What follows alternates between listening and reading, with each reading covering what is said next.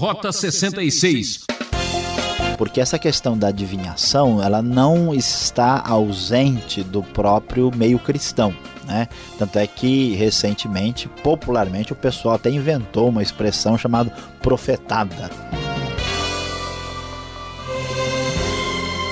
Alô, alô, alô, gente! Aqui é Beltrão com muita alegria em ter o carinho da sua audiência.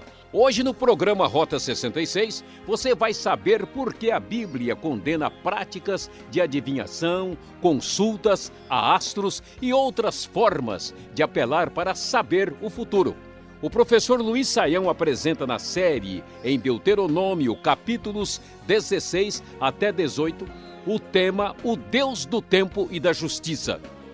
Quem é que nunca ouviu uma profecia daquelas prometendo tudo e mais um pouco, hein? Como identificar uma verdadeira profecia? Um assunto difícil para apresentar em uma aula, não é mesmo, professor Saião? Como temos visto, Deus quer consagração e misericórdia. Vimos isso na lição anterior daqui do nosso estudo do Rota 66 esse Deus misericordioso e Deus justo que exige daqueles que estão em aliança com Ele, também deu claras orientações sobre a administração do tempo. O tempo no Israel antigo não era um tempo comum, era um tempo de Deus, um tempo marcado uh, por vários momentos quando se separava parte do calendário para dedicação ao próprio Deus. Como nós já estudamos bastante sobre isso, já aqui no Rota 66, quando estávamos estudando o Êxodo, Levítico, então nós não vamos detalhar com muita especificidade aqui o que o capítulo 16 nos traz. Mas o foco está em que parte, grande parte do tempo é dedicado para festas ao Senhor. Capítulo 16 nos lembra da Páscoa, da festa das semanas, que também é chamado de Shavuot, ou mais conhecida no contexto cristão como o Pentecoste, a famosa festa do Pentecoste, e depois a festa das cabanas, que é Sucote, ou seja, festa dos tabernáculos. Por isso, o versículo 16 do capítulo 16 traz o texto aqui da NVI que diz: Três vezes por ano todos os seus homens se apresentarão ao Senhor, o seu Deus, no local que ele escolher por ocasião da festa dos pães sem fermento, da festa das semanas e da festa das cabanas. Nenhum deles deverá apresentar-se ao Senhor de mãos vazias, cada um de vocês trará uma dádiva conforme as bênçãos recebidas do Senhor, o seu Deus.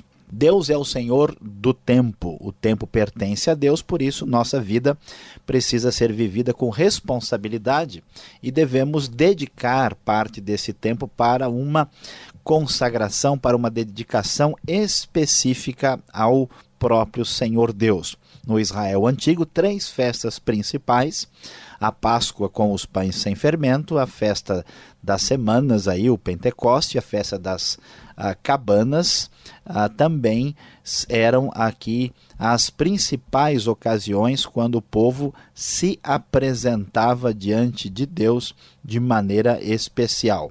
Cabanas também é conhecida como festa dos tabernáculos. Deus é o Senhor do tempo, o tempo deve ser também consagrado e dedicado ao Senhor. O Senhor do tempo também é o Senhor da justiça, que está preocupado com a administração da justiça no meio do seu povo. Por isso, desde o capítulo 17, concentra-se a atenção na necessidade de se fazer justiça corretamente. Capítulo 17 começa com a preocupação de que tudo que é dedicado a Deus deve ser dedicado com bastante a consagração e perfeição. O texto nos diz logo no início que qualquer animal defeituoso ou imperfeito é abominação, é detestável, é rejeitável, é asqueroso para Deus, não é aceitável de jeito nenhum. E nesse mesmo espírito, ah, o texto prossegue exigindo justiça e muitas vezes falando na frase que deve se eliminar o mal do meio do povo de Deus. E então há uma preocupação, por exemplo, com o julgamento que deveria ser feito para que a justiça prevalecesse. Se para os seus tribunais, diz o versículo 8 na NVI, se vierem casos difíceis demais para julgar, sejam crimes de sangue, litígios, agressões, dirijam-se ao local escolhido pelo Senhor seu Deus e procurem os sacerdotes levitas e o juiz que estiver exercendo o cargo na ocasião. Apresente-lhes o caso e eles lhes darão o veredicto. A preocupação é clara que a justiça deve ser exercida, mesmo no caso das situações mais complexas e difíceis. Não era permitido a a, a, atitude de rebeldia contra a própria lei. De novo, o texto é, repete a expressão importante: eliminem o mal do meio de Israel, versículo 12. Nesse mesmo espírito, os versos 14 em diante enfatizam a necessidade da justiça do próprio rei, rei que precisava ser do povo de Deus, porque deveria estar numa relação de aliança com Deus também. Versículo 16 é muito interessante, começa a falar da necessidade da limitação do poder real. Versículo, então o versículo nos diz: Esse rei, porém, não deverá adquirir muitos cavalos, nem fazer o povo voltar ao Egito para conseguir mais cavalos, pois o Senhor lhes disse: jamais voltem por este caminho.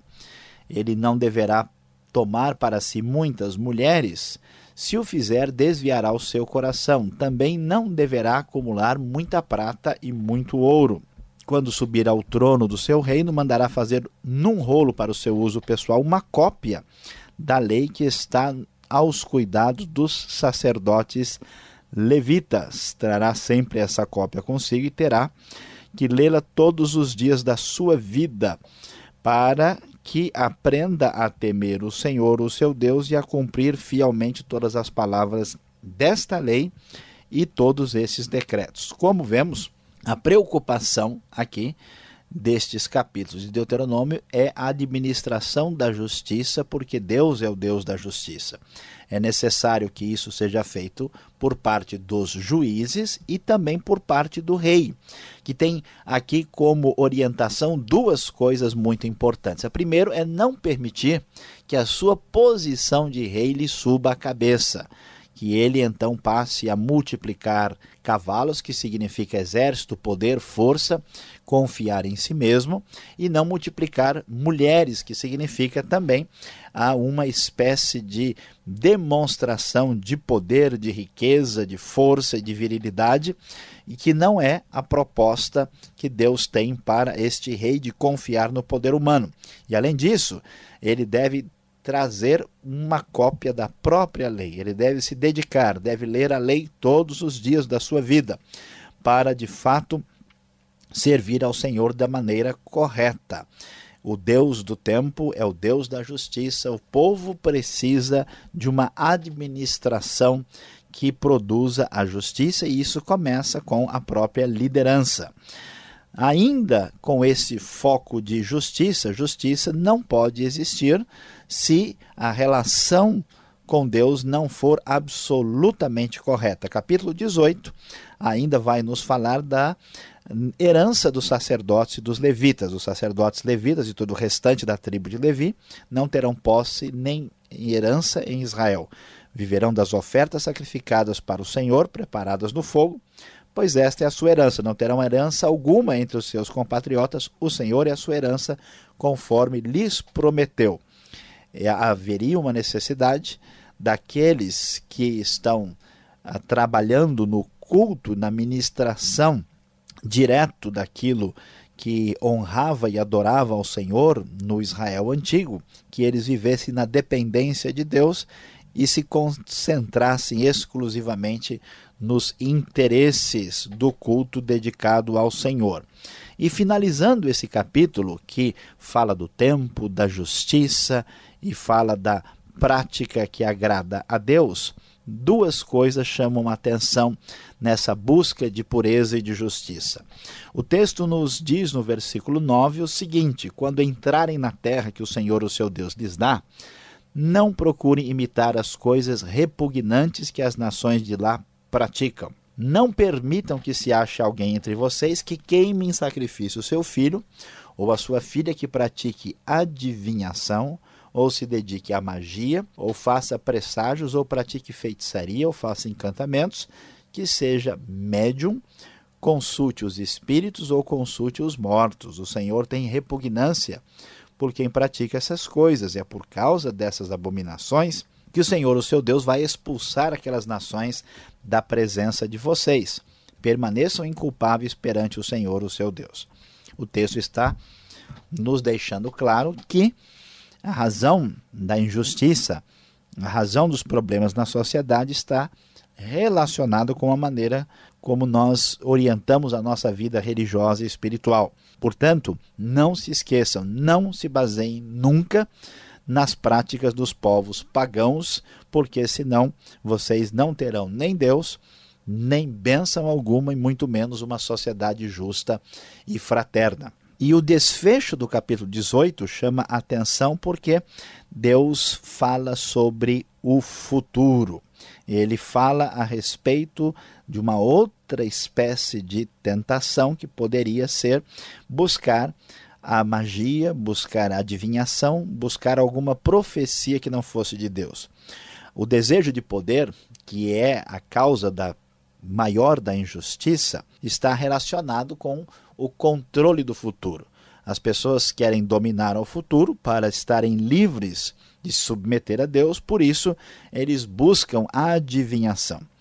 Então diz o texto no versículo 14: As nações que vocês vão expulsar dão ouvido aos que praticam magia e adivinhação. Mas a vocês o Senhor, o seu Deus, não permitiu tais práticas.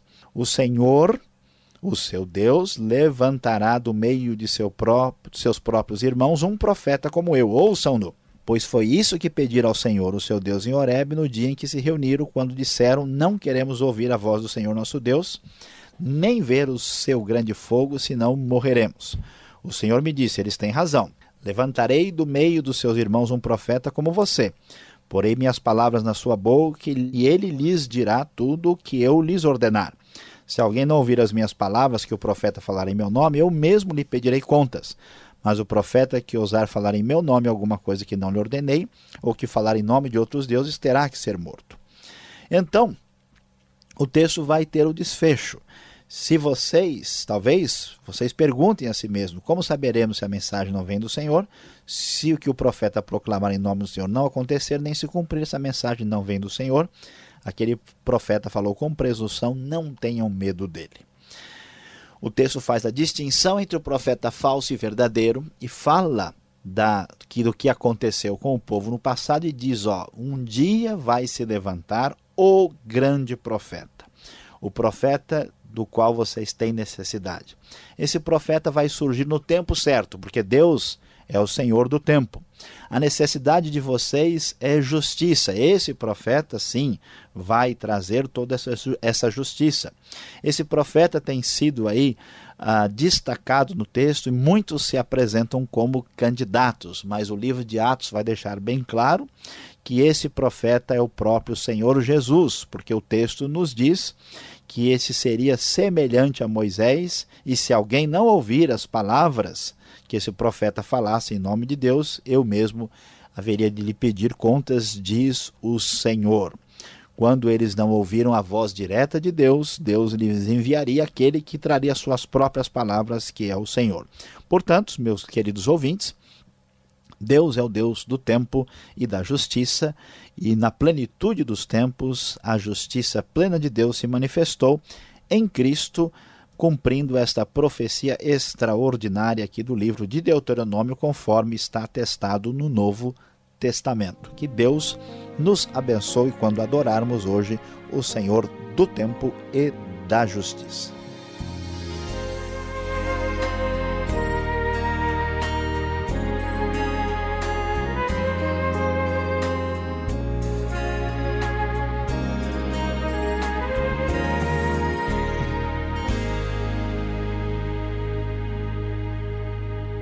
Este é o programa Rota 66, o caminho para entender o ensino teológico dos 66 livros da Bíblia.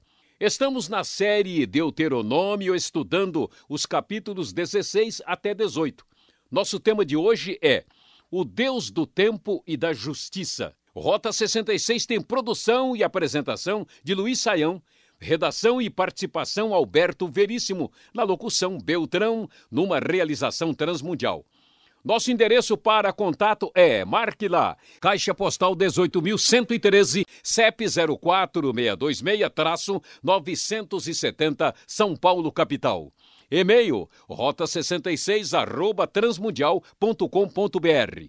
Ainda temos mais alguns minutos para tirar as dúvidas. Vem aí, Alberto e suas perguntas. Preste atenção.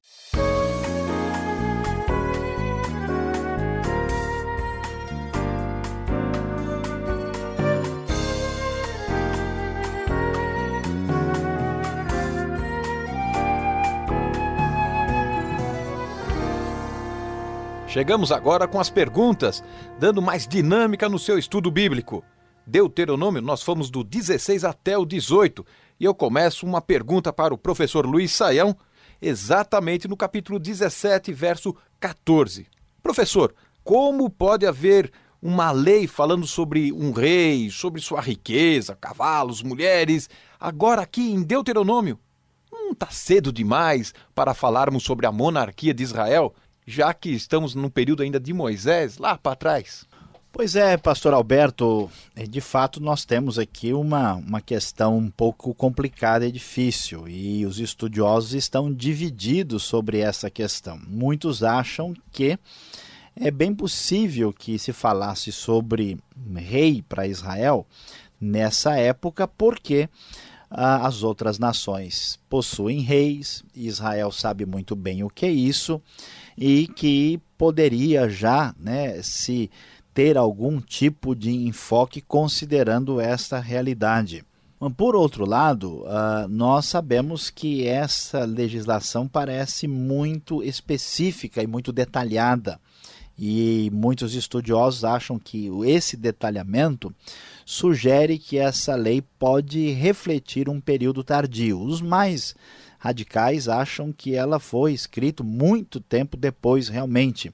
Alguns até sugerem que ela pode evocar, não que ela seja literalmente evocar, talvez a época de Salomão ou da monarquia mais assim abastada, né, porque ela está criticando essa espécie de a, ajuntamento de riquezas e de poder. Né? Outros ainda vão dizer, não, mas olha, é, essa lei já existia com base nos monarcas estrangeiros e a, os reis, o rei de Israel como Salomão, que multiplicou muito o seu poderio através exatamente de cavalos e, e de mulheres, ele tinha consciência de que estava desobedecendo a palavra de Deus. Então, pastor Alberto, nós não temos ainda uma certeza absoluta, não encontramos nenhum documento decisivo uh, sobre isso.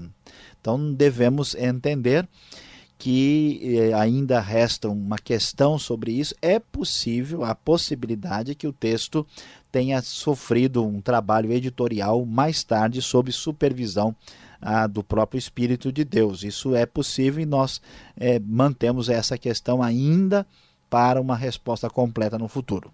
Tá certo, mas o que preocupa ou chama atenção aqui é no capítulo 18, quando chegamos no verso 9 em diante, nós vamos ver assim a proibição, a advertência contra feiticeiros, bruxos, é, estas pessoas que procuram adivinhadores, procuram saber o futuro. Por que a Bíblia condena tanto esse tipo de prática? Olha, aqui a questão é muito importante e séria, né? E às vezes a gente não entende. O problema é que o foco da, da revelação bíblica é a dependência de Deus é reconhecer que só Deus é o Senhor e que nós devemos depender daquele que realmente tem todo o domínio, todo o poder, toda a honra e toda a glória. A feitiçaria e, e todas essas práticas naturais, adivinhatórias, elas sugerem um, um outro caminho. É a maneira de como ter poder independente de Deus, como ter acesso e domínio do futuro. Então, é, ela implica numa rejeição do poder de Deus. Por isso é tão sério e por isso isso era tão comum no paganismo. Mesmo que essas uh, práticas possam ter feições mais simpáticas, mais bonitas ou educadas, não tem jeito. Do ponto de vista da proposta bíblica, estas práticas devem ser rejeitadas. Quem busca adivinhação, quem consulta espíritos, quem procura mortos, quem se dedica à magia está fora da proposta das escrituras sagradas. Até mesmo o horóscopo, olhar astro, isso também tem uma advertência, né? É o mesmo princípio, né? É o princípio de querer ter o poder e domínio sobre o futuro para ter uma independência, um controle da situação independente de Deus. E aí a coisa realmente sai fora do foco. E quando fala-se em conhecer o futuro, vamos chamar o profeta. O profeta vai revelar, o profeta vai nos orientar. Como saber se o profeta é de Deus mesmo, está falando de Deus mesmo, ou se esse profeta ele não é um charlatão aí, um aproveitador de situação? É, a pergunta é importante, porque essa questão da adivinhação, ela não está ausente do próprio meio cristão. Né? Tanto é que recentemente, popularmente, o pessoal até inventou uma expressão chamada profetada, né? que significa uma profecia não autêntica. E como é que a gente deve verificar isso? Em primeiro lugar, é importante observar a relação, isso vem do Deuteronômio, a relação desse profeta com o próprio Deus. Né? Se surgir alguém chamando você para um outro Deus, então se a pessoa não tem fundamento na Bíblia, na revelação de Deus, está fora da realidade. A segunda, um conceito muito fácil, muito simples, que o texto aqui mesmo está dizendo para nós, que se o profeta fala e não se cumpre, é claro, se o profeta fala coisas óbvias, amanhã vai ter trânsito em São Paulo, né? isso aí todo mundo provavelmente já está sabendo. Mas se o profeta tenta dizer algo que não se cumpre, então isso ele não é verdadeiro. Importante destacar também que um profeta de Deus é aquele que traz o recado de Deus, aquilo que Deus quer dizer, e não simplesmente uma pessoa que tenta saber o que vai acontecer amanhã. Ah, e, finalmente, a gente precisa ver se uma pessoa que se diz profeta está em sintonia com o povo de Deus e com a sua própria comunidade, né?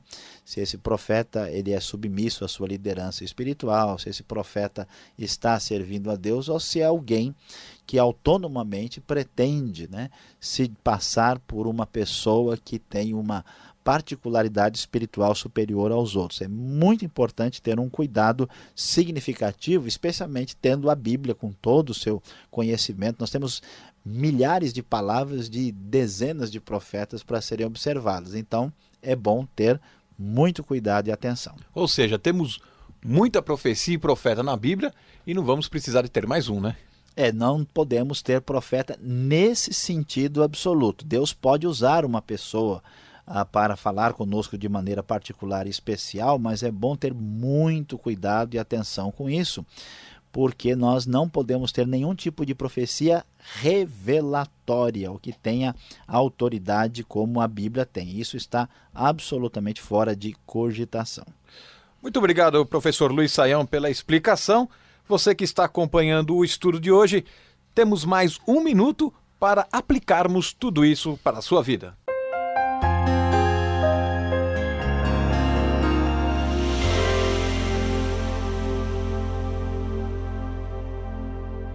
Hoje estudamos aqui no Rota 66 os capítulos de 16 a 18 de Deuteronômio, falando do Deus do tempo e da justiça. Esse texto fala bastante sobre a necessidade do julgamento correto, do papel do rei, daquilo que deveria estar aí como prática agradável ao Senhor no meio do seu povo, e depois de vermos tudo, há uma grande esperança que surge no final do capítulo, falando do profeta que viria o profeta que é o próprio Jesus, o último grande anunciador dos desígnios de Deus. Por isso, nós podemos, apesar dos reis, juízes, povo falho, devemos e podemos ter muita esperança, porque a justiça virá. Gostaria que você consolasse o seu coração hoje, ouvindo Rota 66, porque o profeta já veio e ele retornará, e um dia a justiça plena triunfará. Louvado seja Deus por isso.